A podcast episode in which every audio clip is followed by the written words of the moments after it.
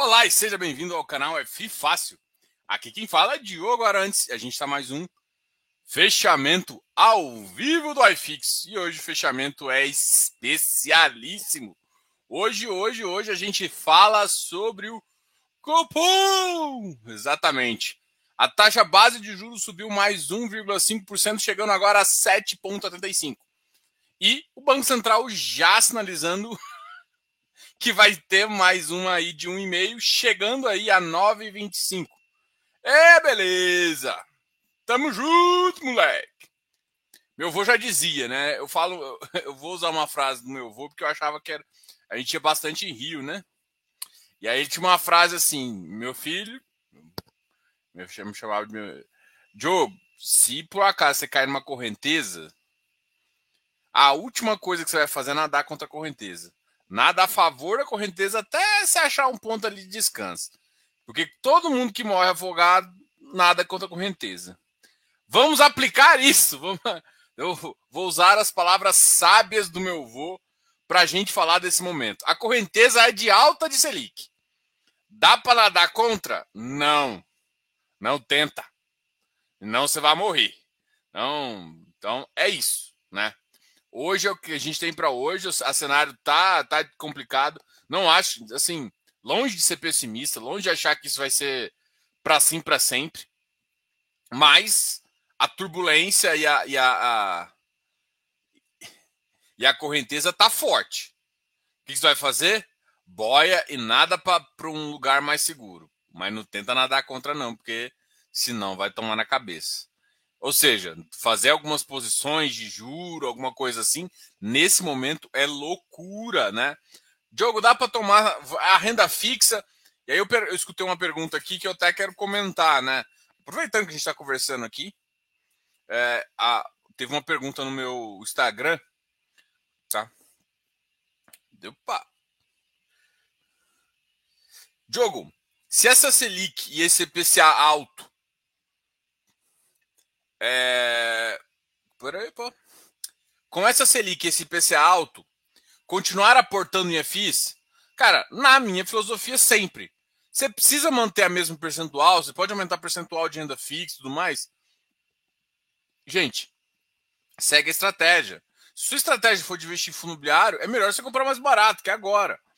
A, a, a curva futura, apesar de mostrar 12%, existe uma previsão ali da gente pensar que ó, vai ficar um ano em alta, a gente chega a 9,25, no final do ano de 2022 já estamos falando em 9,75, provavelmente vai passar de 10, tá? Não, não se engane por isso.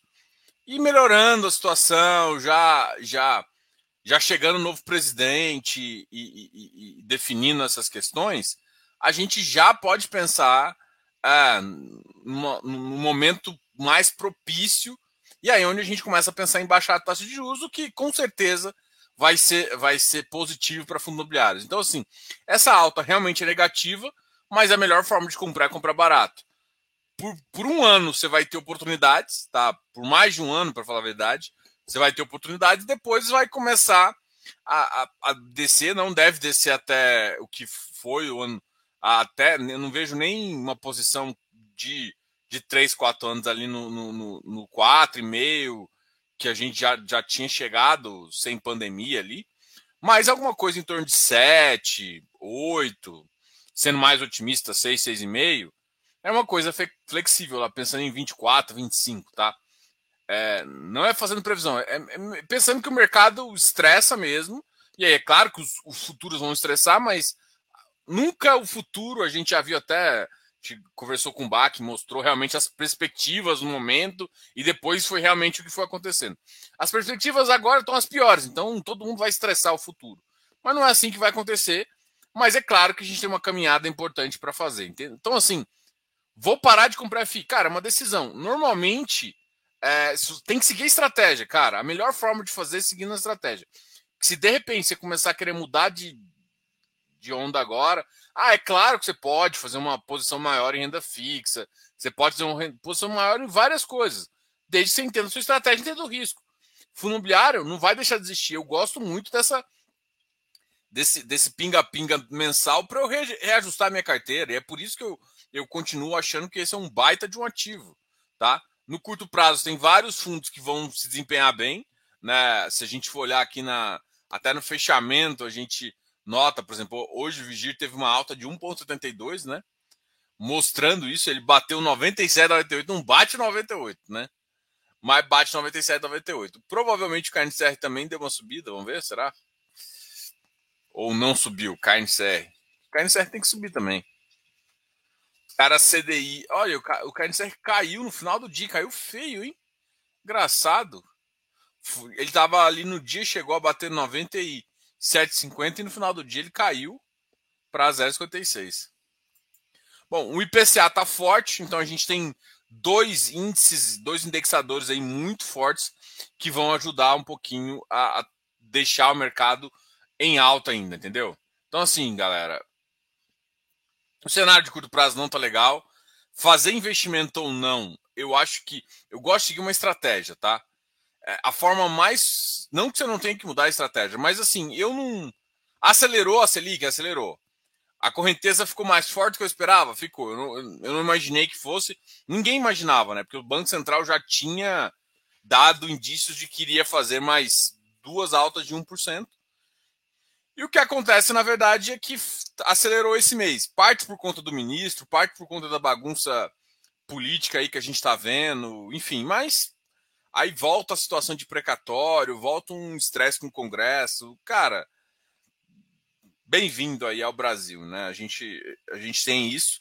Véspera de eleição e eleição são, são cenários muito complexos, né? A gente viu isso ali até na época do Temer mesmo, é, que foi é, que próximo ali é, gerou várias incertezas, até para não ser votada a questão da Previdência na época, foi votada só ali em 2019, foi passada em 2019. Então, assim, é um cenário que, que a gente está enxergando aí. Então, tá alto, renda fixa é, vai, vai fazer sentido para algumas pessoas, vai, vai voltar a fazer sentido é, em portfólios, os, os fundos não vão deixar de existir, Tá cada vez mais pessoas investindo nesse ativo, mas eu acho que está existindo uma migração um pouquinho, um ajuste de portfólio, porque normalmente quando você tem um ativo que pode sofrer menos, você acaba mantendo a compra, né? Até para você comprar barato, mas comprando uma posição um pouco menor, assim. Seria basicamente essa visão inicial que a gente tem. Um e meio ponto, na verdade foi engraçado porque eu coloquei esse título antes, né? Eu coloquei esse título agora no meio da tarde, assim, falei, ah, vou fazer um título já falar do Copom, óbvio que eu sempre falo, né? Quarta-feira a gente aproveita essa live de quarta-feira que é que é a live principal aqui do canal e, e, e, fala de dúvidas, vai tirando as dúvidas, a gente já vai atender vocês aqui. Mas é, eu falei, cara, vou falar da Selic, falar mas o que, que eu falo? Pô, não consegui definir ainda o tema, né? Eu falei assim, cara, Selic sobe 1,5%. Falei, cara, eu vi, a, eu vi as votações, vi o mercado, falei, cara, vai subir essa bagaça, é 1,5%. E botamos lá e subiu 1,5%. Fico feliz? Não. Eu, eu ficaria muito mais feliz com 1%. Mas, gente, dá para nadar contra a correnteza? Não dá. Então, segue, segue, vamos, vamos, assim, o que você pode fazer? Gente, eu, eu volto sempre nessa, nessa, nesse, nesse lema, assim, você só pode fazer o que você tem controle. Então, assim, adianta eu querer brigar com o Banco Central? Não, já foi. Já foi. Já ali é um e-mail, já, já tá decidido. E. Ah, mas o próximo, vamos falar. Que... Cara, não adianta. Falar. Falar aquela. Quando o estupro evitar, relaxa e goza. Aquelas, aquelas, aquelas palavras bem absurdas, assim. Mas, assim, a grande questão, cara, tá na correnteza, cara, deixa levar. Vai, aí você vai nadando, você não vai nadando contra a correnteza, você nada a favor. Então, é isso que a gente tem para hoje. O foco agora é definir as melhores estratégias para hoje. Fundo imobiliário continua importante? Continua. Tem, tem opções que vão sofrer mais? Tem, você está vendo que tem opções que estão sofrendo mais, tá? E é isso que a gente vai conversar aqui hoje, tá? Então, uh, igual, um caras que mais subiu aqui, tá clássico aqui, foi o Vigir, que paga aí um CDI mais 3, 3,5.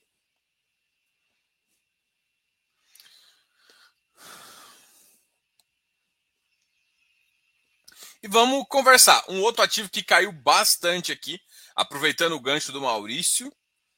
Bo Boa noite, Diogão. Boa noite, Maurício. Tudo certo. Meteram venda no XPE e bateu 71,52. Perdi. Rapaz, assim, do, do jeito que eu vejo, não vai ser tão difícil você tentar achar uma outra oportunidade, né?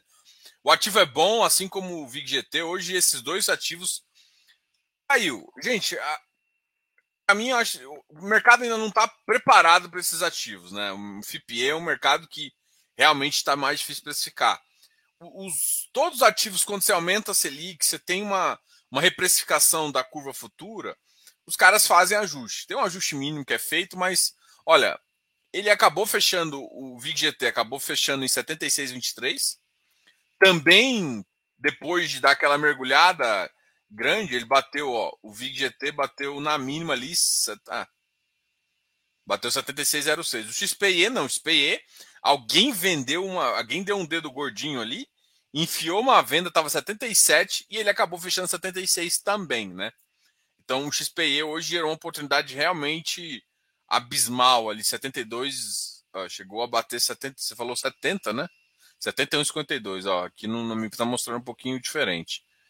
Mas, enfim, cara, é isso, sabe? Tipo, não acho que vai ser a última oportunidade, eu acho que o mercado, é, toda vez que a taxa vai subir, mas vai chegar o um momento que vai falar assim, cara, esse ativo vai estar tá valendo 50 reais, eu tô, tô zoando aqui, tô, tô falando um valor, e ele vai estar tá pagando, tipo, 18 reais de, de, de, de, de dividendo. Então, assim, vai começar a ficar falando, não faz sentido, né?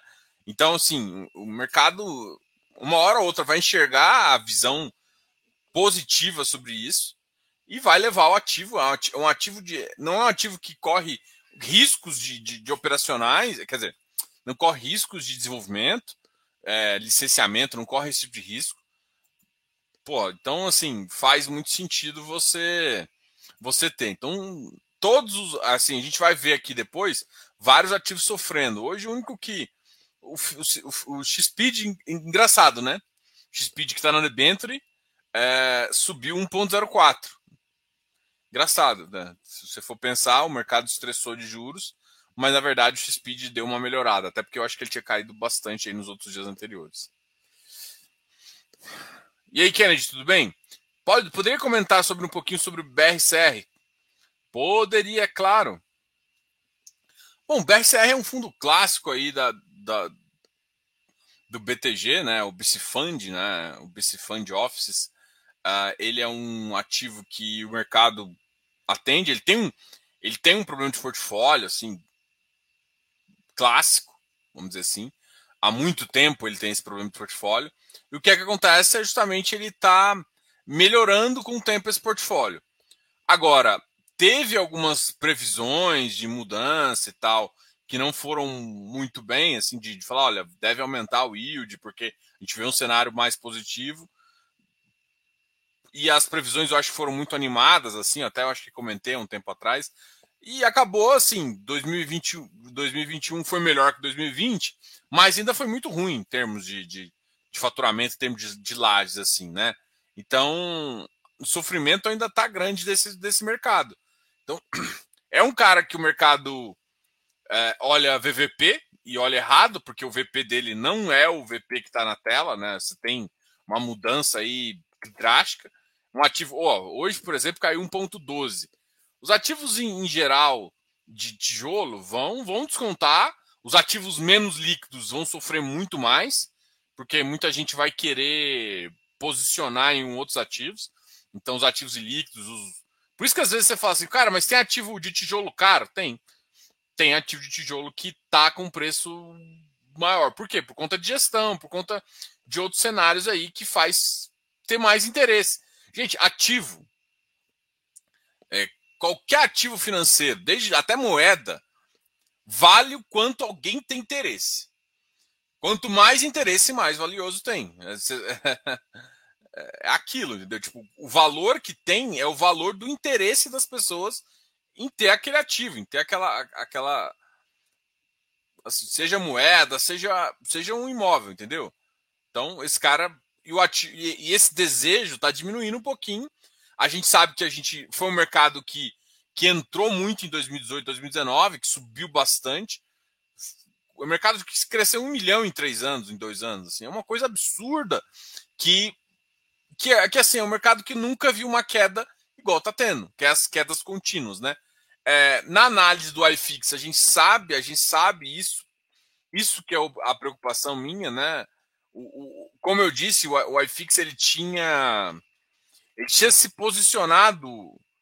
É, se você for olhar, ele, ele tinha feito várias, é, vários ajustes, né? Chegado depois de nos últimos seis meses, ele chegou naquela sexta-feira sangrenta lá do dia 28 de junho, chegou a bater 2,700, aí depois ele voltou a bater 2,700 de novo. Então, ali era a mínima e hoje, assim, para quem tem gosta de uma análise técnica, ele rompeu o último fundo, né? Ele tinha testado vários fundos, que dá uma, uma, uma... O que, que eu quero falar com testar vários fundos? Ou seja, pense em termos de preço, tá? Só, só, só para ter uma ideia para eu não estar tá falando grego para vocês, e, e, essa é uma análise real, entendeu? É um preço de intenção de compra. Quando o preço fica muito barato do iFix, entra comprador num preço determinado. Então significa que, basicamente, aquele, li, aquele lá seria o piso. É um piso fictício? É, mas como é que você sabe se, se esse piso fica mais forte? Toda vez que ele chega próximo daquele valor, o número de compradores aumenta e o preço volta a subir. Então significa que, para aquela dada condição de mercado, o mercado volta a ficar comprador ali. E o mercado estava comprador na faixa entre 2,700, é, que é, em, em termos de iFix, tá? E 2,690, que é muito pouco.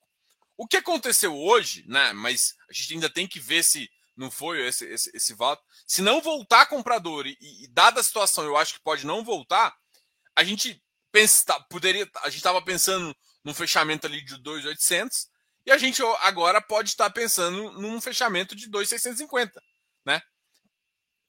O mercado está mudando de patamar para baixo, né? Que é essas quedas que acontecem, que hoje em dia o mercado está vendo queda. O que acontece, por exemplo, em 2020 foi uma coisa muito atípica e o mercado não entendeu essa, essa, atipicidade.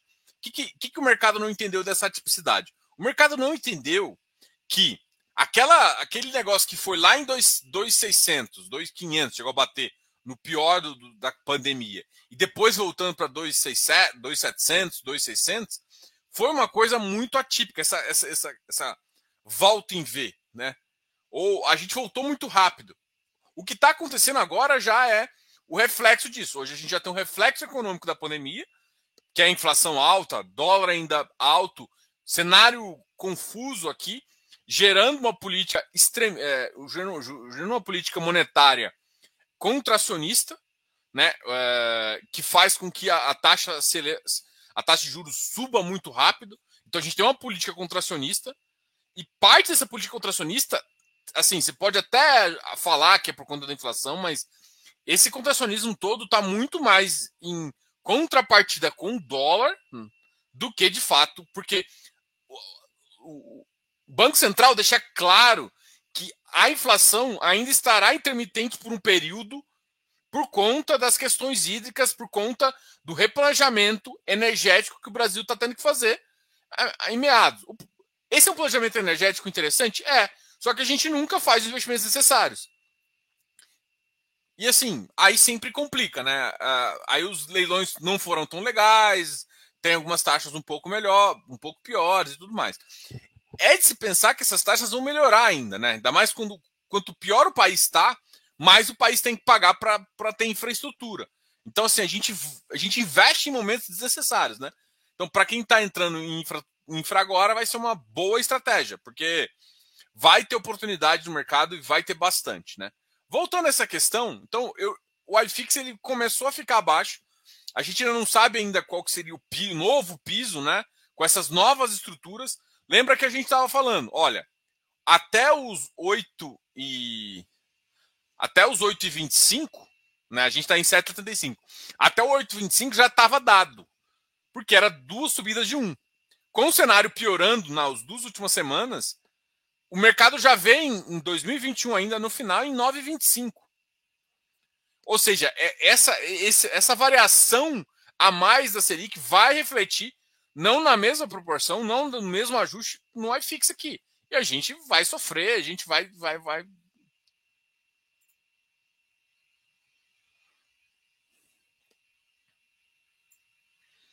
A gente vai sofrer. Bom, like dado, obrigado aí. Boa noite. Mais com cheiro de. Boa noite a todos. Mais com cheiro de desastre econômico. É complicado, né? É complicado, meu amigo. Mas vamos nadar contra a maré, não. Vamos aproveitar essa, essa maré aí para ver se a gente pega algumas coisas positivas aí. Boa noite, Diogo. Tudo bem? Fala um pouquinho sobre as quedas hoje dos FIPs. Cara, é infraestrutura, cara. Olha só.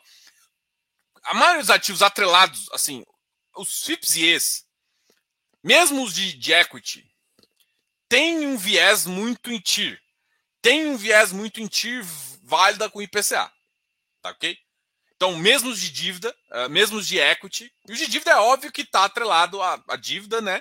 Que é atrelado a um índice comum. O único que me achou. Por isso que eu falei aqui no começo, eu falei, cara, eu tô achando. Achei o XPID estranho. Mas eu acho que é porque ontem ele tinha estado uma queda acima do, do padrão, tá? Mas assim, se ajusta a taxa, você tem que ajustar o parâmetro dos ativos, ajustar o preço.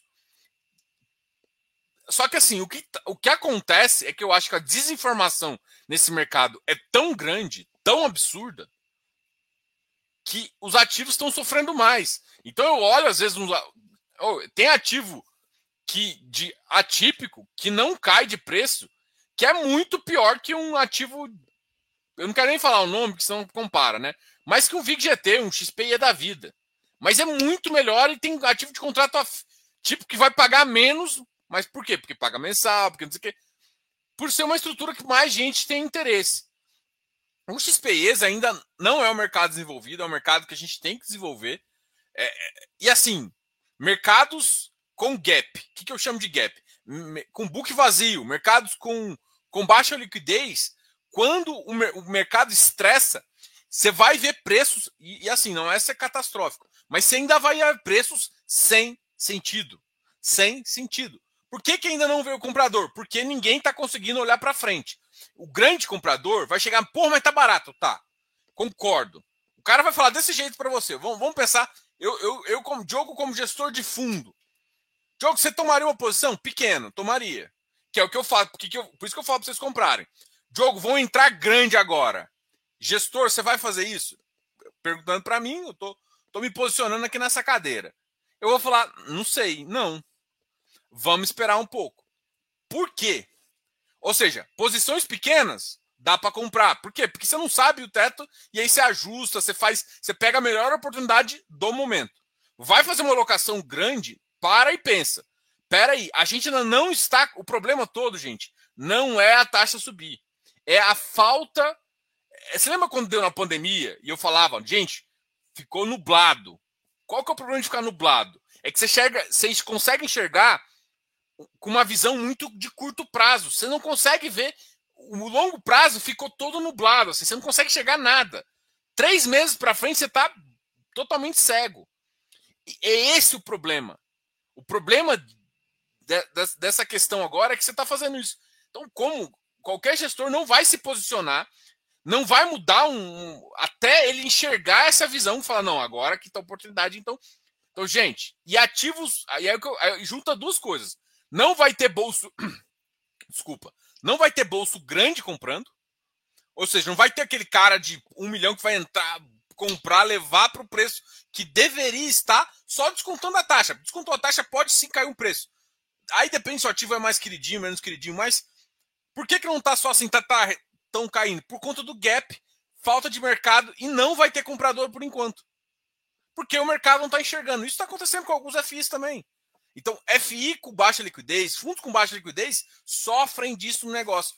Para quem, se, se, vocês forem analisar book de, de, sei lá, de oito anos atrás de fundo imobiliário, quando o mercado entrava em queda, gerava, gerava essas, essas, essas distorções absurdas nesse mercado. Só que, assim, não, mas por que, que não compraram? Porque o cara compra quando ele consegue enxergar uma saída. Ah, mas é porque assim, como você é um investidor de longo prazo, que não está preocupado em dar uma receita ali para um cara no curto. Porque assim, cara, o gestor tem que pensar meio. Não exatamente no curto prazo, mas tem que pensar num cenário. Ele, ele, ele tem que gerar alfa para mostrar também para atrair mais pessoas. O cara que vai fazer uma locação grande, ele quer entender, então ele não vai fazer essa locação grande. Então, não vai ter essa mudança de distorção no curto prazo enquanto tiver isso. E o mercado ainda não está líquido o suficiente para uh, ah, esse ativo ter uma precificação adequada. E aí, Vitor? Bom, cara? Giovanni, boa noite, Diogo. Live ao vivo depois de quase um ano sem ver. Obrigado por ser uma fonte de informação confiável. Obrigado. É, cara, você deu uma sumida mesmo, cara. O que, que é isso que tá acontecendo, bicho? Vou, vou, tirar sua carteirinha do clube aqui, rapaz. Ô, Roma, Romário, Romário, Romário Lopes Brito, seja muito bem-vindo. Boa noite. Você poderia falar sobre o HSML? Poderia. Hoje até já até ontem, hoje também mais uma vez me perguntaram assim, Diogo, pô, o HSML mandou muito bem, não sei o que, não sei o que, deu um, deu um tapa na cara do, do VISC do, do XPMOL. Eu falo, cara, peraí, vamos lá. Vamos analisar separado. Primeiro analisar o HSML. Cara, essa aquisição desse fato relevante é legal? É. Vírgula. Eu não, eu não gosto, eu não gosto dessa estratégia de ter pegado aquele de Cogni. Não gosto. Porque. Ah, é um BTS, sim, mas eu, eu quero varejo. Eu quero varejo. Quando eu boto ali, complica. Faz sentido? Faz. Por quê? Porque ali é um complexo e você pode pensar que, por exemplo, quando você tem uma universidade perto de um shopping, você, você gera uma, uma, uma, uma demanda, você tem uma demanda ali das pessoas, intervalo de aula, não sei o quê, para próprio shopping. Então faz um pouco de, de sentido e é uma coisa que, beleza, faz ali sentido, provavelmente é, é, você faz isso. Você gosta 100% dessa transação? Beleza, parece interessante. O shopping é, é um shopping popular, está em linha com a estratégia do próprio fundo e é uma estratégia alavancada. Essa palavra está tá muito na moda, assim, e basicamente é o seguinte: entenda que um fundo imobiliário não pode tomar dívida. Não pode tomar dívida. Peraí, peraí, eu não estou entendendo. Calma. Como que o fundo faz para tomar uma dívida? Aí eu coloco aspas. Ele não toma a dívida, ele vai comprar o ativo e ele faz um CRI como é que é assim? Não é ele que faz, né? Um outro parceiro dele faz um CRI, dá o dinheiro para ele e dá uma LTV, sei lá, de. Nesse caso aí de shopping, eu daria uma LTV de 40%, 50%, ou seja, você consegue alavancar 50%, ou seja, em vez de você comprar todo o shopping, você consegue comprar, você usar 50% em dinheiro. Ou você pode usar até mais, até dependendo. Ele pode dar outras garantias dos fundos já quitadas, vamos dizer assim. Então você tem uma estrutura onde você consegue se alavancar numa dívida, pegar parte de dinheiro e pagar ali e fazer isso. Então, sim, a dívida não fica no fundo. A dívida, na verdade, é um CRI que pagou parcialmente o, o ativo, então fica registrado na matrícula lá. Então, assim, o fundo em si não tomou a, a dívida e você tem um CRI atrelado que acaba sendo positivo. Então, assim, é, aí vamos falar de mercado, assim o mercado brasileiro vai começar a tomar mais dívidas. Olha o que, que os tijolos estão sofrendo agora. E por que, que o tijolo está sofrendo tanto? Tijolo sofre muito por um motivo sequer. Por um motivo principal. A taxa de juros está subindo demais e o pessoal está atrás de rendimento. O, o, papel, por ser uma característica mais estável, sem pensar em crise, em crédito ou default, alguma coisa, está pagando rendimento ali alinhado com inflação, alinhado com tudo. Então, quando você faz uma alavancagem, você aumenta o potencial de renda e, teoricamente, você poderia sofrer menos. Só que você aumenta o risco do fundo, por quê? Porque você está comprando com capital que não é seu, e caso dê uma vacância, o fundo tem que fazer isso. Aí ele cria uma estrutura de RMG. Então, assim, é importante isso? É. Para o mercado, é importante você ter várias opções. Você tem uma opção que gosta de SPMOL, HSML. Então, é importante ter opções, inclusive opções alavancadas justamente para você, como investidor, escolher a melhor para você. Tá? Às vezes, num dado momento. Porque, assim, é muito legal, porque você poder. Você pode pegar uma parcela pequena e colocar com alavancagem para ganhar mais. Com, com uma estratégia que você acha interessante. Com ativo que você acha interessante. Então, nada mal em fazer essa estratégia. E eu sou a favor. É, a, a, a, a operação toda você gostou? Não. Não. Se fosse só o shopping, eu teria ficado mais a operação ali da, assim, ah, mas é um ativo, tem Tá, mas eu acho que fode, fode, foge um pouco do que eu penso para o fundo em si. Vai ser importante, vai pagar, tem uma RMG embutida ali, o que garante no curto prazo, onde a gente pensa assim, o que, que o cara faz quando faz RMG? Não é só maldade, né? O que, que ele faz? Sabe essa, essa, essa, essa neblina que a gente está vendo agora? O que, que o gestor fala? Olha, eu acho que essa neblina vai durar um ano, um ano e meio. O que, que ele faz? Se protege da neblina com uma RMG um pouco maior, justamente para prever isso. Como estratégia, isso é legal. Vai dar certo ou não, só o tempo vai dizer. Então, assim, em muitos casos passados deu errado, o pessoal fez um pouco diferente e tudo mais. Foi, foi fundo sem, sem, sem, sem ter. Então, agora está melhorando um pouco essas estratégias. É importante para um, um cardápio de, de, ativos você ter um, um ativo desse tipo. Não acho que dá para comparar que todos têm que fazer da mesma forma, porque senão você fica sem opção sem alavancagem. Às vezes você prefere um ativo sem alavancagem para pegar um, um alfa maior, porque ele vai dar um desconto maior, óbvio, se ele paga um rendimento menor. Então, assim, você pode querer eh, estratégias diferentes com ativos diferentes. Então, é importante ter todos os tipos aí no mercado, tá? Então, o HSML tá também dentro dos pares, ele estava com rendimento um pouquinho mais baixo. Isso vai, vai botar ele num patamar um pouco assim melhor que os ativos, pode ajudar ele a recuperar a parte. Então, assim, ele consegue fazer dois movimentos: aumentar o rendimento e recuperar talvez preço no secundário. Isso vai acontecer, só o tempo vai dizer, mas é uma estratégia já caminhando para uma melhoria, né?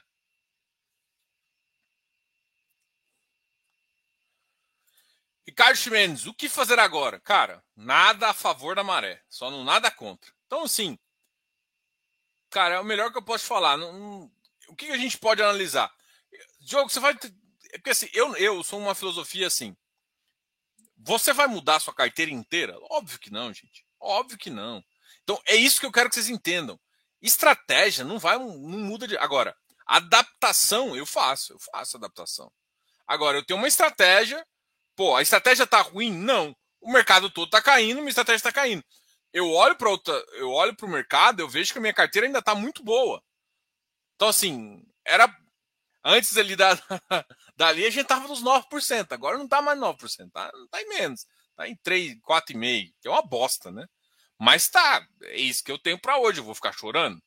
Não, eu vou agora com os novos, assim, eu já tinha dado uma posição de ficar, é, eu continuo comprando, óbvio, mas eu fiquei numa posição líquida porque eu achei que é, o mercado iria dar uma estressada, né?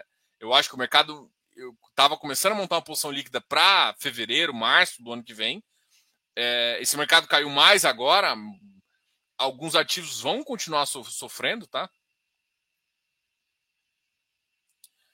Enfim, é, eu, eu, assim, eu só, eu só tenho eu só fico com receio de vocês, assim, porque eu vejo muita gente nova fazendo, pulando de galho em galho trocando toda hora, escuta um cara ou escuta outro, vê uma coisa e fica trocando estratégia. Olha, um cara que faz errado, um cara que está comprando errado, ganha desse cara de galho e galho. O cara que faz melhor é óbvio que ganha de todo mundo, mas primeira coisa, a, a mudança ela não é de, não é aquele 100%, virei 80% da minha carteira. Cara, aqui eu, eu duvido que alguém tenha essa maturidade. Desculpa, eu não quero denegrir nem diminuir ninguém, mas eu acho que vocês não têm essa maturidade de mudar 80% do portfólio, sabendo o que está fazendo para entre... sem emocional, com uma visão totalmente estratégica.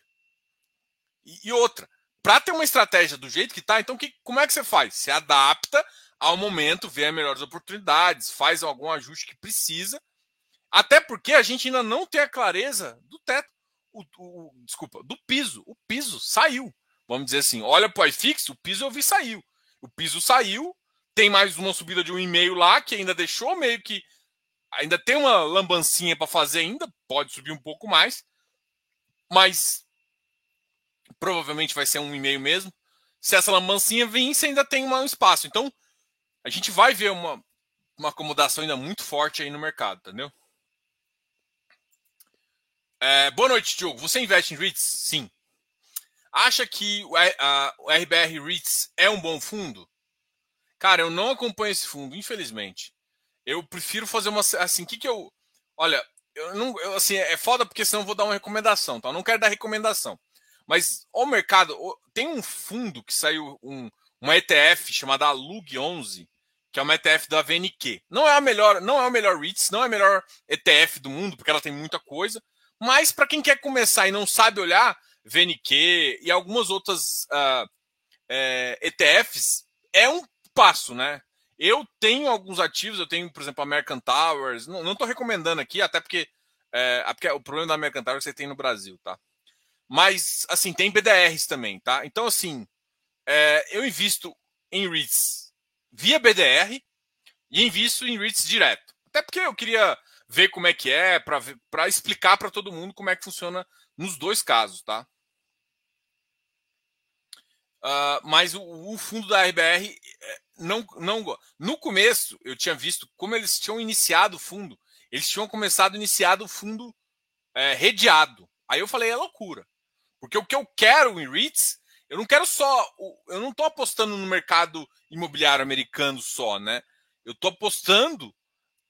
E assim, isso nos meus investimentos serios. É que o Brasil vai sempre perder no spread, ou seja, eu sempre acho que os, um, os Estados Unidos ou Europa vai crescer mais que o Brasil. Hoje, no cenário que eu vejo, com tudo, mesmo sendo otimista com o Brasil, eu não, eu não vejo que daqui a 10 anos a gente vai estar com um dólar, dois reais. Eu acho que a probabilidade que eu vejo é muito mais a gente estar no 10 reais do que no, no 2. A gente não vai ter a capacidade de realmente fazer as reformas e, e, e enxugar tudo que precisa para a gente tá, voltar para o 2 e a gente ser um país mais competitivo e competir de igual para igual ali com, com os caras. Não acho. Se eu não acho, vai sempre aumentando essa moeda, assim, a moeda. Então, o que, que eu quero fazer? Então, eu prefiro ficar exposto a, a dólar, a euro, alguma, alguma moeda externa. E além disso, é claro, ficar exposto às vezes no S&P, às vezes numa, num Google, em alguma coisa que, que eu veja valor além do, do ativo, entendeu? Então, mas esse, quando ele começou, ele começou. Agora eu, eu sei que eles lançaram um que não era, mas eu não vi a seleção que eles fazem. É, o pessoal lá faz um bom trabalho, eu gosto muito do pessoal da IBR, mas eu não acompanho o fundo o suficiente para falar: ó, esse fundo é bom, esse fundo não é bom. É, assim, é uma ideia, gente. Não, não tema, se tem vontade de entrar, se acha que é uma boa estratégia, vai fundo. Só pensa que, tipo, o piso saiu, tá? Só isso que eu. Essa visão que eu quero te falar em relação ao IFIX, tá? Bora comprar barato? Bora, tá barato. Amanhã cai mais? Cara, não necessariamente, tá? Amanhã, porque hoje já deu uma precificada em muitos ativos, eu acho que até exageradamente. Então vai ter, amanhã, possivelmente, em alguns casos, é, eu vejo o ativo, tipo, como o mercado está pior, ele piora no, no, antes da, do cupom e depois faz o ajuste no dia seguinte. Normalmente faz um, uma altinha aí. Então, entendeu? Então, não necessariamente amanhã cai mais. É, mas, assim, eu, o cenário, igual eu te falei, não está claro. Então, se ele não está claro, é bem provável, né? É claro que tem que usar bem as palavras aí, é bem provável que gere mais oportunidade aí, até o final do ano, entendeu? XP caiu bem, pena que não. pena não ter dinheiro infinito. É, esse é o problema de quase todo mundo. Mas vou te falar um negócio, cara. Se todo mundo tivesse dinheiro infinito, muita gente ia fazer cagada. É, é, bom ter aquele dinheiro finito para você saber valorizar seu dinheiro para ver aonde vai colocar. O asset allocation é baseado em dinheiro finito. Se você tem dinheiro finito, você pode colocar em tudo. Entendeu? É, ou seja, então assim, em tese todo mundo quer ter mais dinheiro do que tem, mas do ponto de vista de, como eu disse aqui, de asset allocation, não faz muito sentido você ter dinheiro finito. Porque senão você, o fato de você ter pouco é o que faz você ter que querer escolher os melhores, né? É óbvio. Tipo, se você tem dinheiro infinito, você vai colocar em tudo. Não faz.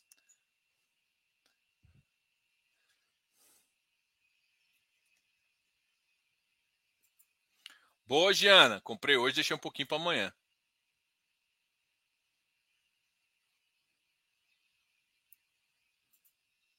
Olha, isso aqui é importante, sabe? essas mudanças táticas, elas são importantes. Tipo, você tá indo num caminho, você fala, peraí, deixa eu fazer um ajuste pequeno aqui. Isso, isso te ajuda, né? Você tem e a vantagem do FI é que ele te entrega muito valor no, no curto prazo, né? Se entrega um dividend yield, uma percentual da renda volta para você realocar ali no ativo, entendeu?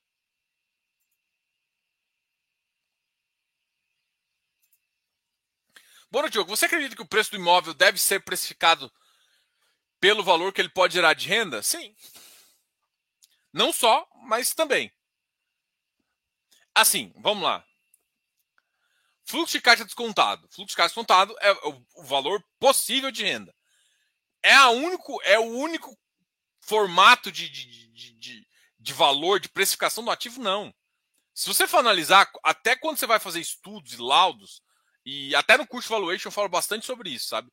É, tipo assim, cara, não, não é um fator, você não vai olhar para um. Porque o fluxo de caixa descontado tem um ponto, e eu, eu falei isso claramente ontem, falando na segunda-feira, tem, uma, tem um valor de taxa que não adianta. Não, não adianta você tentar colocar uma taxa de desconto de 30%. Vamos supor que a taxa de juros fique em 15%. Estou supondo um valor muito alto. O, o, o fluxo de caixa não vai gerar 15%. Então você vai botar uma taxa de desconto, vai achar que o valor do ativo tinha que ser, sei lá, 3 mil metros quadrados, mas para construir o um negócio lá, mesmo você gastando pouquíssimo, você gasta por 8. Então, assim, não faz sentido só olhar fluxo. Para uns casos intermediários, assim, vai fazer sentido. Então, numa ideia macro, você consegue fazer. Mas a gente começa a chegar próximo do valor, ele pode ficar baixo? Pode. Você vai conseguir vender por os 8, que é o mínimo que ele teria que valer? Não. Mas quando o mercado recuperar, você vende. Então, assim, comprar no abaixo, você tem que ter uma ideia do custo de reposição ali para você ver. Então, assim, precificar imóvel não é uma coisa fácil. Fluxo de caixa conta bastante. Ah, ele tudo, tudo na vida, tudo na vida hoje, tipo, qual que é o melhor, melhor formato? Esquece Gordon, Gordon é coisa de menino. O, um, o que melhor precifica qualquer ativo financeiro é a capacidade de geração de renda, capacidade de geração nem de renda, Capacidade de geração de receita futura. Você precifica a receita futura. O melhor. Então, assim, é isso que você está fazendo. Para imóvel, é difícil. Até por isso, por exemplo, por que tem gente que apostou na Oi há um tempo atrás? Porque o cara. A receita futura era uma bosta, ainda está totalmente claro, vendendo ativo.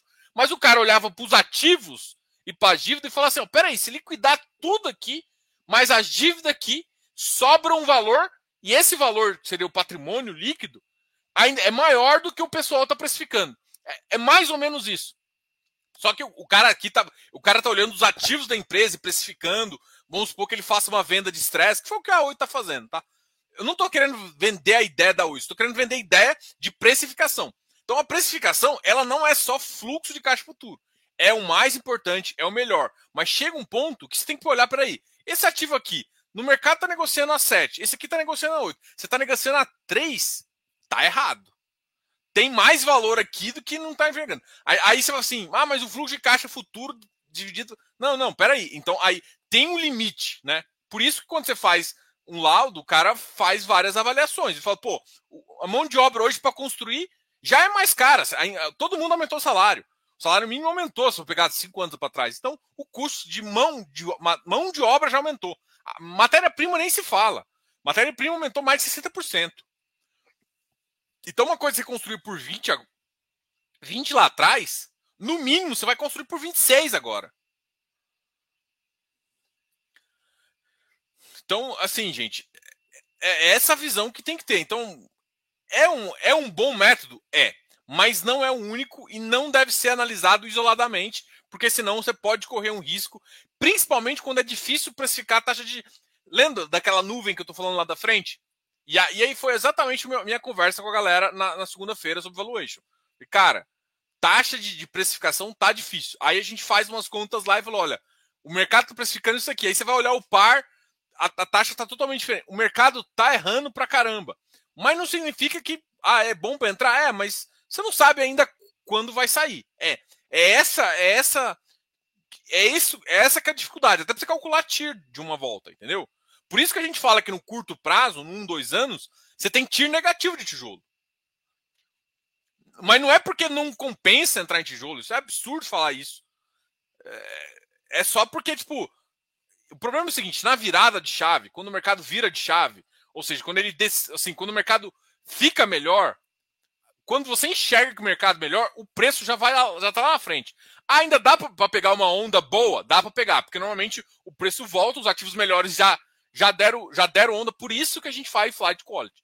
Já deram aquela primeira barcada ali, você só pega uma pequena parte. Tem muita gente que a estratégia é essa. Mas se você quer pegar a, a, a maior o maior precificação quando o mercado o mercado melhorou, o preço já está melhorando e a expectativa caiu. Não dá para esperar, não. Vou esperar a expectativa melhorar para o Banco Central pensar. Quando o Banco Central está pensando, é porque o mercado real já já precificou isso já lá na frente, tá?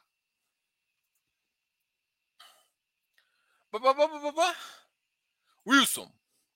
Wilson Souza, seja muito bem-vindo novamente aqui. Muito obrigado pela audiência, muito obrigado por estar aqui. O que chega a 9,25 primeiro? Selic, dólar, gasolina. Cara, como a gasolina está atrelada ao dólar e a Selic subindo, dá uma mini freadinha no dólar, não muito, porque ainda depende de, é, de Fed aí, que se o Fed estressar a bagaça aí, se o Fed falar que vai subir, vocês estão na merda, mano. A gente está na merda. Então, assim, a tendência é que a Selic seja primeiro, seja primeiro a casa dos dois dígitos aí. A gasolina. O problema do Brasil é que a gasolina sobe na velocidade do dólar, mas não cai na velocidade do dólar nem a pau, né? Não sei porquê. Mas será?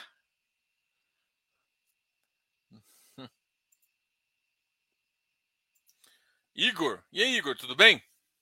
Boa noite, Diogo. Acredita numa queda brusca e uma, e uma estabilização de preços? Visto que já temos ideia da Selic deve ir a 9,75? Cara, o que, que acontece? O mercado, principalmente o de pessoa física, demora a precificar. Dá um salto agora, e, ou seja, os institucionais dão uma posição e tal, o mercado se posiciona assim. Depois as pessoas físicas vão se posicionando, então pode ter mais quedas. Agora, ele estabilizou em 9,75. Gente, a gente estava. Se você fosse. Se você tivesse visto minhas lives há duas, três semanas atrás, eu já tá, eu tava falando de, Selic no final do ano a 8,25. Tá? É, a gente tava falando de 8,25. No final do ano a 8,5. Eu falei, cara, vai ficar mais de 9. Assim, é horrível acertar nesse tipo. Mas assim, eu não achei que o estresse seria. Eu achei que o estresse seria ao longo do ano que vem. Parte do estresse do ano que vem, na verdade, parte não, na verdade nem sabe, né? Mas veio um estresse para agora. Esse estresse para agora não estava projetado. Tanto é que a gente ia subir dois pontos de um, ia chegar no 8,25, e na verdade agora já está no 7,75. E deve subir mais um e-mail, que chegando a gente a 9,25. Então, assim, é, estabilização furou também o teto, o mercado está muito com pessoa física, que demora a precificar, demora a fazer conta, a, demora a mudar a carteira, então isso atrapalha, né, assim, do ponto de vista, atrapalha não, dá menos vol, que é bom para todo mundo, mas gera uma, uma curva constante de queda, até chegar a um patamar onde fica interessante, entendeu? Então, assim, é, não há, eu, eu, eu continuo gostando da ideia, mas eu não acho que vai estabilizar no curto prazo. Mas, assim, pode mudar muito rápido, né?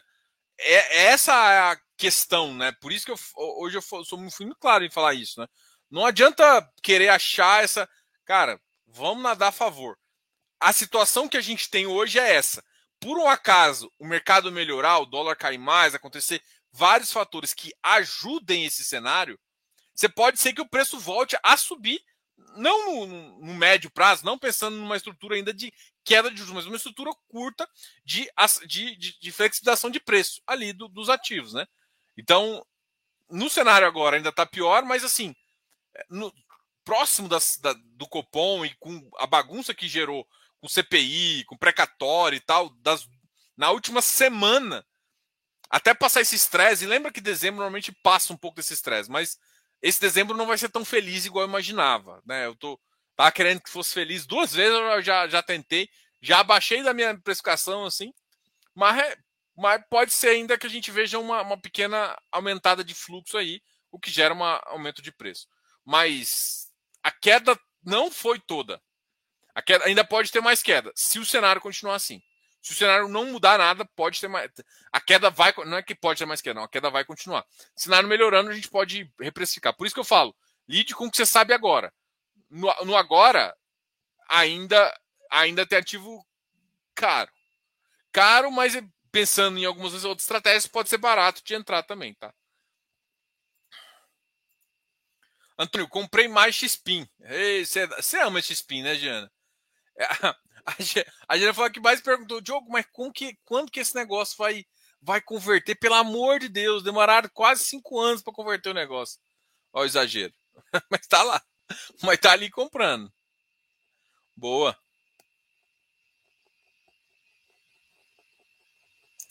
Não, eu acho que, que aqui a galera. É porque assim, tem dois cenários. O cenário de 2021 final já está mais ou menos precificado em 9,25. Muita gente está precificando em, 9, em, em 2022 o cenário de 9,75. Mas na verdade, para mim, o 975 já está 10 e, 10 e pouquinho lá.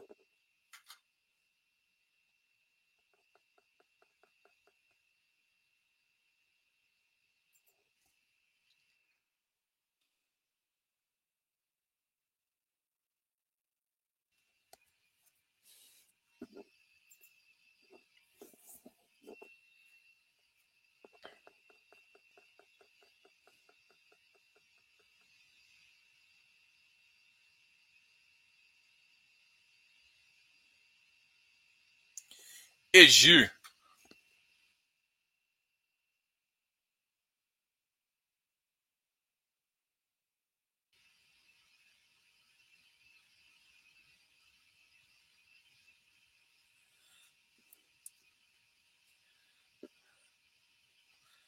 Cara, tem que estudar essa estrutura aqui do Egir, eu não conheço não. Estão me perguntando sobre um ativo, eu não conheço. Deixa eu só ver se tem algum relatório aqui deles.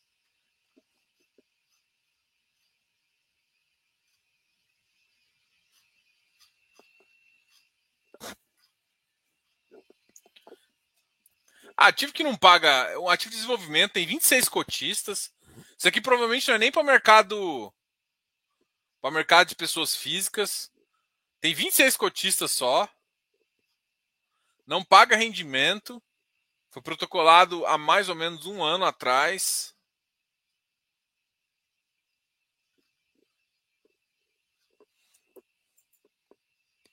Não, não tem.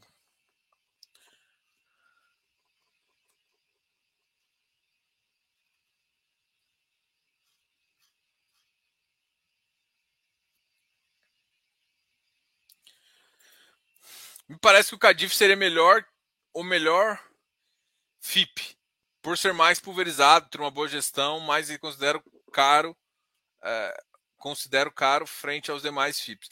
Primeiro, o Cadif ele não é FIP, tá, gente? Ele é FI Infra. Existem três estruturas, tem basicamente várias estruturas de, de, de infraenergia, de, de, de infraestrutura hoje. É, a infraestrutura está com direito creditório, com FDICs a infraestrutura está em FI Infra.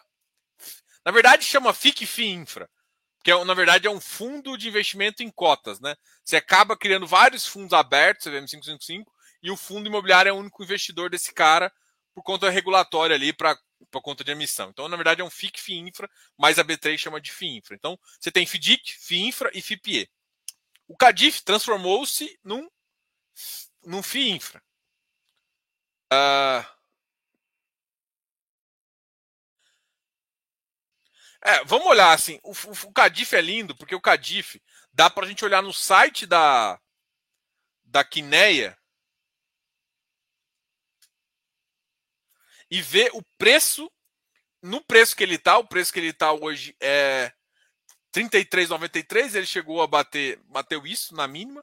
Se eu não me engano, há um tempo atrás ele dava 1,32. O patrimonial da. A, ó, a cota está 1,34. Ó. 1,33 O 1,33 ele está pagando IPCA mais 5,61.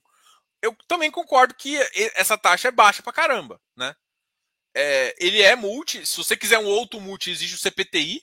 O CPTI é um outro ativo multi também, com uma estratégia muito próxima que a Capitânia desenvolve ali no, no, no, no CPTI. Então, assim, tem, tem outros fundos que tem uma estratégia. Agora, o Cadif, o Kineia, todo mundo sabe que. Tanto é que ele pega, ele quer pegar spread de 0,5. É, um, é o ativo mais high grade dos FII infras, né? Se a gente fosse usar a mesma classificação que a gente usa para fundo de investimento, para FI, ele é um cara muito high grade. Totalmente high grade aí. Nossa, eu fiquei estranho. Então, assim, aqui, ó, deixa eu mostrar aqui para vocês o que, que eu estou falando do, Cadif aqui, que seria. Alguns gestores colocam isso em outros fundos também e tal. Eu acho bem legal comentar.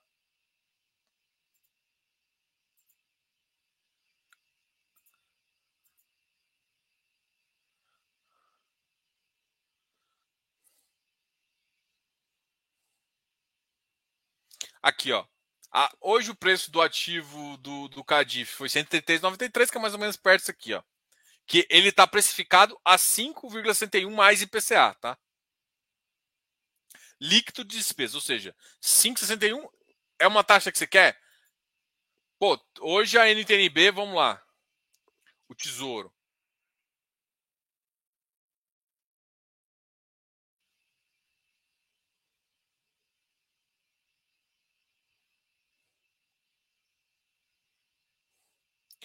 Ó, Tesouro IPCA ali, vamos pegar um de 5 anos, tá? 5,42. Só que tem que lembrar que tem uma, uma, uma, uma, uma diferença aí, né? Vamos pegar o 26, talvez seja uma duration mais próxima. 5,37. Cara, 5,37 mais 15% de imposto. Tá meio apertado, né? Tá meio apertado. Mas assim, tá dentro da, da taxa ali que ele quer pagar. Ó, como rentabilidade de alvo dele, ele quer pagar. Ah, peraí, característica aqui ele quer pagar entre 0,5 em relação ao título do governo IPCA. O IPCA está pagando um pouquinho, só que lembrar que esse cara aqui é isento, né? O Cadif é isento e o título não é isento, tá? Então, bom, é isso. Acho que isso responde. Vendi meus direitos de preferência do CVBI. Vou comprar no secundário, ganho um pouco mais de rendimentos e aumento um pouco meu PM. Menos IR no futuro. Boa noite, Diogo. Qual site você usa para acompanhar altas e baixas dos FIIs? Cara, eu, eu normalmente eu uso o meu próprio home broker, né? Eu tenho conta em várias, várias corretoras, né? A corretora que eu acho mais legal de mostrar para vocês, até por conta do, do negócio, é, eu uso. A, era Invest, agora chama no Invest. Mas no dia a dia eu uso bastante a, a XP e a, o BTG. Né? Eu não tenho nenhuma preferência com nenhum em relação a isso. Eu uso o cara que me oferece o melhor serviço que eu consiga achar os ativos lá, tá? Então, para acompanhamento, normalmente eu para acompanhamento aqui com vocês, que é o que eu vou mostrar daqui a pouco, eu uso o no, no Invest, mas no, no dia a dia eu uso mais XP e BTG.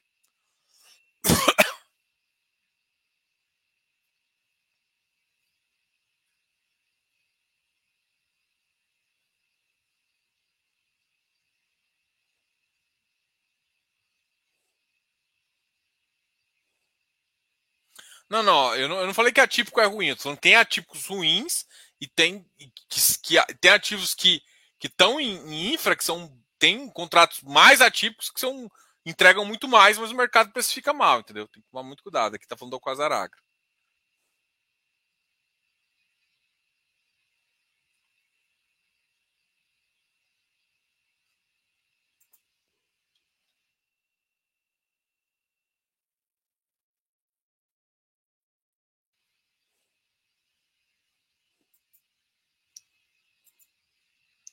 É, o Arri hoje realmente caiu bastante. Deixa eu.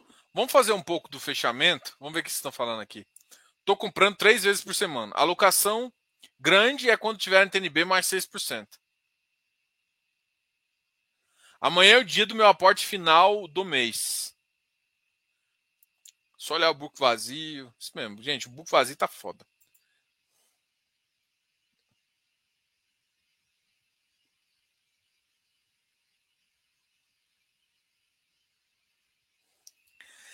É assim. O Banco Central tinha sinalizado uma. Assim, toma cuidado com essas, essas, essas, essas, essas notícias. Por quê? Porque o Banco Central, há um mês atrás, um mês, 45 dias atrás, se for olhar a ata do cupom do mês passado, sinalizava mais duas altas de 1%.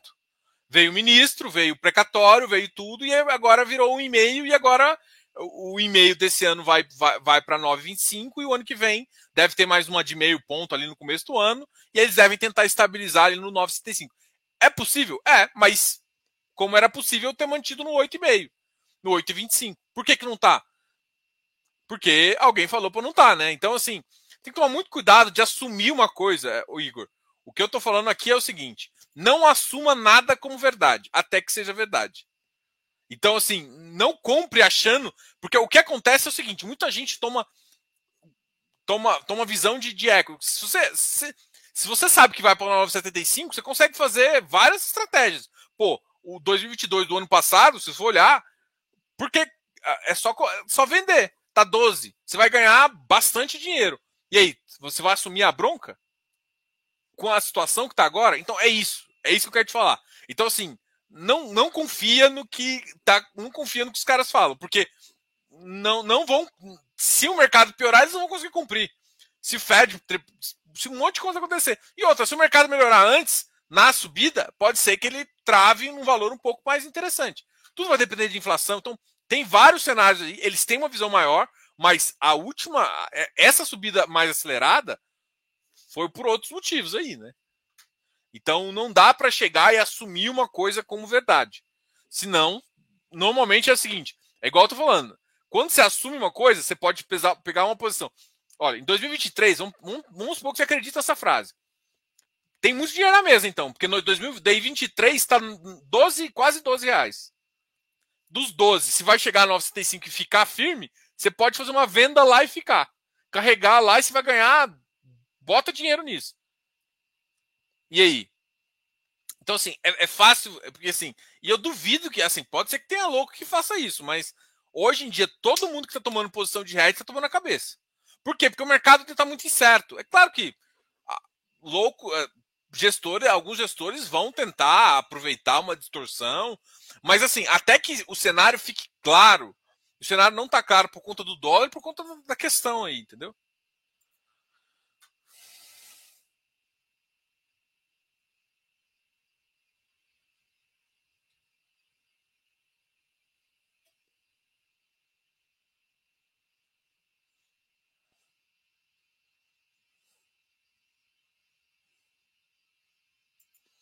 É. Mesma visão que eu tenho, assim. Eu prefiro CRI que subscrição. É, no atual conjuntura, sim, né? Se for, for olhar. Foi, foi, mas esse shopping para razoável, Cogna também. É a minha visão também. Então, assim. Posso pensar em HGPO em 118? Será?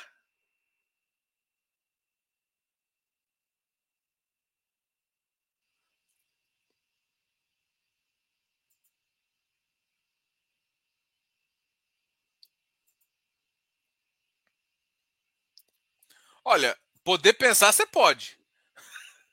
O Ítalo aqui falando, posso pensar HGPO a 118? Ítalo, poder pensar você pode. Agora que ele vai cair, eu não sei. E principalmente porque o HGPO, assim, olhando o histórico, até nos. Assim, tá, a gente tá estressado. Nesse último mês a gente tá estressado. A mínima que o fio das unhas caiu foi 221. Não bateu nem 221,50. Então tá foda. Então, assim. É, Pode tentar, pode tentar deixar umas ordens, mas você vai ver que o book lá tá cheio de ordem.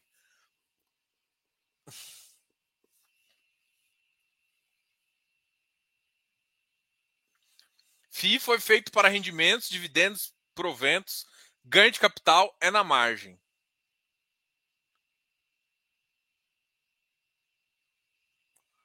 É, não sei se eu concordo. Todo ativo financeiro ele foi feito para vendido. Se não foi, não é ativo financeiro. Ah, é uma. Ah, renda fixa, você pode carregar, mas os ativos que a gente está negociando em renda variável não é assim. Um imóvel, ele, é, ele é um ativo para você vender. Se você achar que tem uma distorção no mercado. Eu não consigo pensar que um ativo ele tem uma funcionalidade única, né? Para mim não faz sentido. Se ele ficar, se ele tiver barato, eu compro para me gerar renda, beleza, porque ele está me gerando renda, isso é uma, uma, questão. Às vezes eu compro um ativo porque ele realmente está barato e não vai me gerar renda, mas eu acho que ele vai valorizar. E às vezes eu acho que ele vai me gerar renda e eu estou comprando barato. Então, assim, não, eu não gosto de trazer uma estratégia só, né?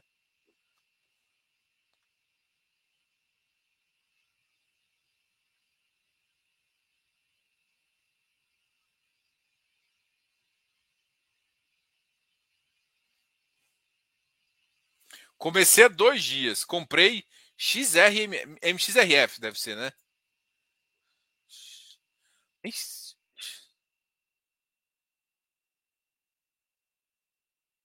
É, deve ser MXRF, pela, pela lógica aqui. Cara, Felipe, surgi... você entrou em dois ativos extremamente de risco: Thor e Versalhes.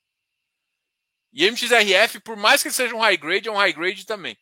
Então, eu, eu entendi que você comprou ali na faixa dos 10 reais, assim, mas o problema é que nem todos os ativos a 10 reais significa que eles estão baratos. Significa simplesmente você tem que olhar a estratégia. O Versalhes é um fundo de papel que eu chamo de ultra high yield, com uma pisadinha em equity.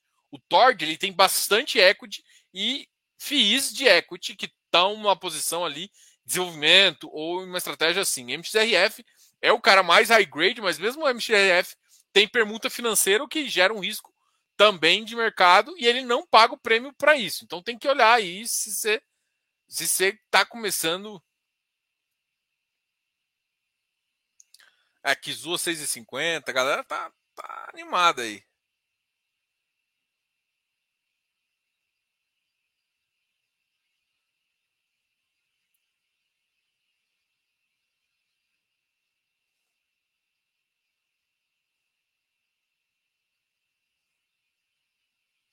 É, o Arri a galera vendeu um pouquinho hoje, né? Eu vi uma. uma...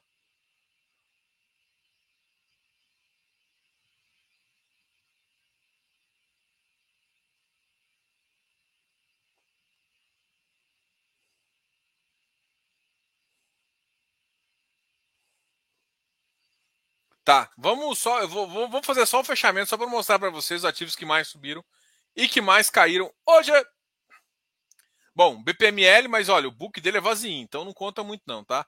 Ó, 3 mil hoje, negociação 14. HGBS já tá só, os shoppings subido bastante, assim. O HGBS é a segunda, mas é o que estava mais. Ele e o HSML é o que estava mais descontado. Engraçado que o HSML hoje eu não achei que. Eu achei que ia reagir um pouquinho mais positivo, né? Porque ele ainda está na, na Berlinda ali abaixo de 80. É, e não reagiu. O HSML não reagiu tão bem quanto eu esperava que ele fosse reagir. Mas, inclusive, hoje ele praticamente terminou do zero, terminou um pouquinho abaixo do que começou o dia ontem. Ah, o Vigir é um ativo que subiu, né? O ativo, ativo de CDI, mas também, ó, 98. Se for olhar, o ativo vai pagar quase, já consegue pagar quase um real ali. Os caras já conseguem, é, talvez com custo não, mas uns 90 centavos já consegue pagar. É que tem que pensar que agora, é, o próximo mês deve vir um pouco barato, né? Que vai ser novembro. No mês, praticamente vai ficar um mês de. Ou seja, em dezembro, vai ficar com o mês inteiro com um yield pancada, pancada. O Vigia Habitat batendo 114, voltou a subir. HSF também, XPID, foi o que eu falei que eu achei estranho, que foi o FII Infra. É um outro FII Infra, esse cara tem uma, uma, uma taxa de juros acima, mas um risco também maior. JPPA voltou a subir também o Risa AG, que é o Risa Agro, ontem tinha batido 6, 6, 9, aqui ó, no fechamento tava 9,64, tá bem baixo mesmo. O Ori subiu, o Urca subiu, uh, ah, RBRL também subiu, mas ainda tá bem abaixo aqui. VGHF subiu um pouquinho também. Tord, CVBI, HGFF, LVBI, Bari, Deva. Mas Deva também foi zero pouquinho. O HGPO, cara, eu tô falando, olha, olha o HGPO aqui. Cara, o HGPO tá quase uma estátua no preço. E olha, negociou 440 mil, assim, relativamente pouco. O Irim ficou na mesma, tal, tal, tal. Vamos ver quem mais caiu aqui, né? Que eu acho que o que tá todo mundo estressando aqui mais caiu. O Quami caiu, mas o Quami também é outro ativo. A gente até fez uma live super especial ontem. Mas olha, caiu 16 mil. Significa que, tipo, tradou muito pouco. Ele tá subindo e tradando muito pouco, porque ele tá sem Gap tá, tá com um book vazio também. XPE caiu bastante, isso foi surpreendentemente bizarro. O Iridium, o mercado reagiu negativamente, não negativamente. Ainda não tá, ainda não foi aprovado, né? Mas todo mundo já está precificando a aprovação da, da, do, da, da, emissão. A aprovação da emissão vai fazer, vai trazer um momento positivo ali. Ainda é 7% de ágio em relação à emissão, o que a galera vai gostar muito. Só que não, não definiu database, não definiu um monte de coisa que. Então, assim, quem está fazendo isso é só para se ajustar aí. eu, eu, eu, acho que ainda o mercado pode levar ele um pouquinho mais para cima depois que passar essa, essa, essa fase inicial que muita gente faz a venda. Volta aí, até porque no final ali ele tem um yield que ele deve pagar um pouco bem. Ele fez algumas vendas, a gente que enxerga a book ali, eu acho que ele fez um valor interessante para pagar agora. Vai atrair um pouco de público. Com a Zaragro, uh, 50 e 20. A gente também conversou um pouquinho, mas muito pouco desse ativo. Ontem o foco foi o CAMI, né? Como as meninas chamam lá. Ou Quami, como eu chamo. RBHY 97, JCE 74, muito baixo. A BCP também. A RI 93, olha, na mínima realmente bateu 89, cara, uma queda. O MGFF, putz, caramba, 65, cara. Caramba, 65 é muito barato, velho. Mas assim, muito barato significa que é bom para entrar, né? Porque tem XPMOL 98, caramba, voltou a cair forte ele. CPTI 150. Esse aqui é o outro que eu falei, o CPTI 11, é o outro FI Infra que, que tem uma característica similar ao Cadif, mas com risco maior, é óbvio, a carteira dele é um risco maior, faz giro interessante. É um cara que vale a pena você você está começando a olhar o Cadif, dá uma olhada nesse cara aqui também. BRCO 96, BRCR 69, Tegar 120. Nossa, o Tegar também é outro que está desabando. GRC, uh, RSI 79. Essa semana a gente vai deve conversar com, com amanhã a gente conversa com o time do, da Blue Macau de crédito, a gente vai falar sobre o BLMC, tá? Uh, na próxima semana a gente vai conversar com o time da MOR para falar do o MA, o maior ativo financeiro, tá? Uh, MFI, VISC, HGCR, Risa Terrax. Cara, o Risa Terrax bateu 95. O PIS batendo 84 e 60. Caramba. O mercado realmente está precificando tudo que é ativo de crédito para uma posição bem mais arriscada ali. MOR 78, OJP, KNCR. O KNCR é o que eu achei estranho cair. Cara, estranho mesmo. Porque putz, alguém deve estar tá fazendo algum tradezinho malandro. Mas até que o volume, ó, 5,6 milhões, não é um volume muito extraordinário para o. Não entendi esse movimento do KNCR, não. Ribir 75 e 10. Caramba, não bate na minha. Oh, bichinho. E é isso. Vamos ver aqui o que vocês estão falando para a gente encerrar aqui. Galera, lembrando aí que a gente é consultor financeiro, a gente está. A gente faz acompanhamento de carteira aí. Tem um acompanhamento agora que, que tem algumas vagas, que tem três vagas aí, é o acompanhamento bimestral, né? A gente faz reuniões a cada dois meses e você tem acesso a seis meses do Close Friends. Também tem um plano que você tem acesso ao ano todo do Close Friends também, tá? Então, se quiser quiser ter um acompanhamento bimestral, fala. E é claro que tem as reuniões, as consultorias avulsas aí. Provavelmente, provavelmente não. A gente já definiu o plano de Black Friday, então é, eu devo já começar a falar para vocês. Vai, a gente deve entrar em, em novembro em promoção, né? É, a gente vai lançar algumas coisas. Isso não, esses acompanhamentos não ficam na promoção normalmente. O acompanhamento é uma coisa.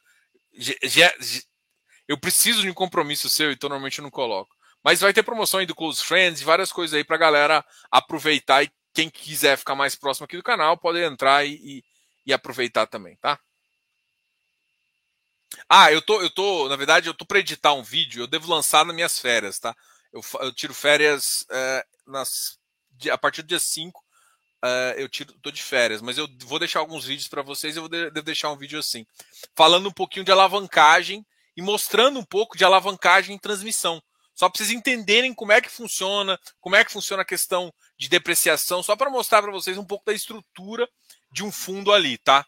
Então, eu quero deixar isso bem legal, até para vocês começarem a entender um pouquinho de equity, aonde, aonde o cara tira valor, onde não tem valor. E assim, cara, para alguns ativos, alavancagem, tipo, infraestrutura, não existe infraestrutura sem alavancagem. Ninguém coloca todo o dinheiro, por isso que existe banco de fomento e desenvolvimento, né? como o BNDES, o Banco do Nordeste, tem vários bancos aí que ajudam nesse tipo de, de investimento com taxas, inclusive, mais baratas que é praticada no mercado. E aí, Sérgio, tudo bem? Para os FIIs de tijolo, com a queda nos valores das cotas, o valor patrimonial deve cair também? Sim. Qual o momento, qual o momento que o valor patrimonial será corrigido? Será integralmente com o IPJA? Não necessariamente. Olha, Sérgio, a primeira coisa que você tem que entender é que o, o valor patrimonial de ativo de tijolo é definido por laudo. O laudo, normalmente, a maioria dos fundos, que, que tem, normalmente tem duas datas que a galera faz, uh, que, que, a galera faz fechamento contábil. Tem uma galera que faz fechamento contábil em junho e uma galera que faz em dezembro. A galera que faz em dezembro, agora a gente está em outubro, é, no final de outubro já, o pessoal já está cotando ou já iniciou esse processo aí de fazer o laudo desses ativos. E, ou seja, os laudos ativos, alguns ativos vão cair pra caramba por conta de taxa de desconto. A taxa de desconto está bem elevada. A gente calculou ontem no mercado que eu acho que está entre 7,5 e 8. É, uma taxa, assim, há um tempo atrás estava muito, muito melhor, assim. Então, assim, não é.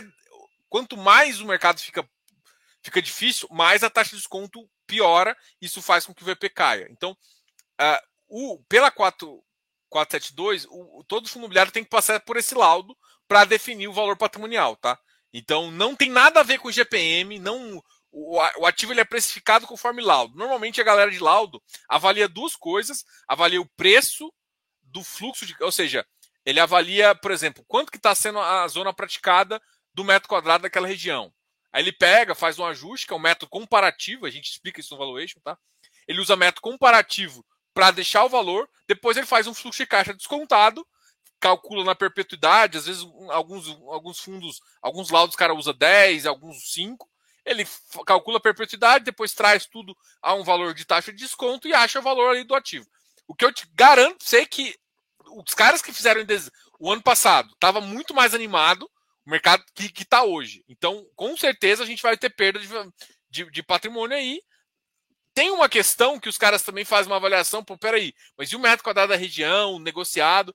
Para também que, por exemplo, o cara calcula que o metro quadrado teria que ser 7, mas o negócio mínimo que tem lá é 9. Então, tipo, tem uns outros metros que eles batem ali para não é só uma coisa, mas com certeza os valores patrimoniais dos ativos caíram aí, tá?